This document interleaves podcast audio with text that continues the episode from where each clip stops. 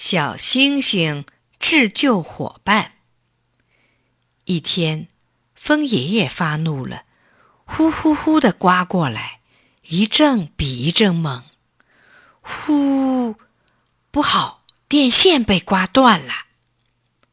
小山羊可不知道电线断了，它蹦蹦跳跳走过来，一脚踏上掉在地上的电线，唰的一下触电了。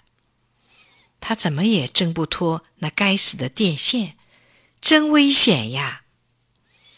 小山羊的好朋友小星星和小猴子看见了，飞一般的赶来。小猴子伸手拉小山羊，想把小山羊拉开电线，可没想到，他“哎呀”一声，自己也碰上电，倒在地上了。小星星可不来拉小山羊和小猴子，却向旁边的屋子里走去。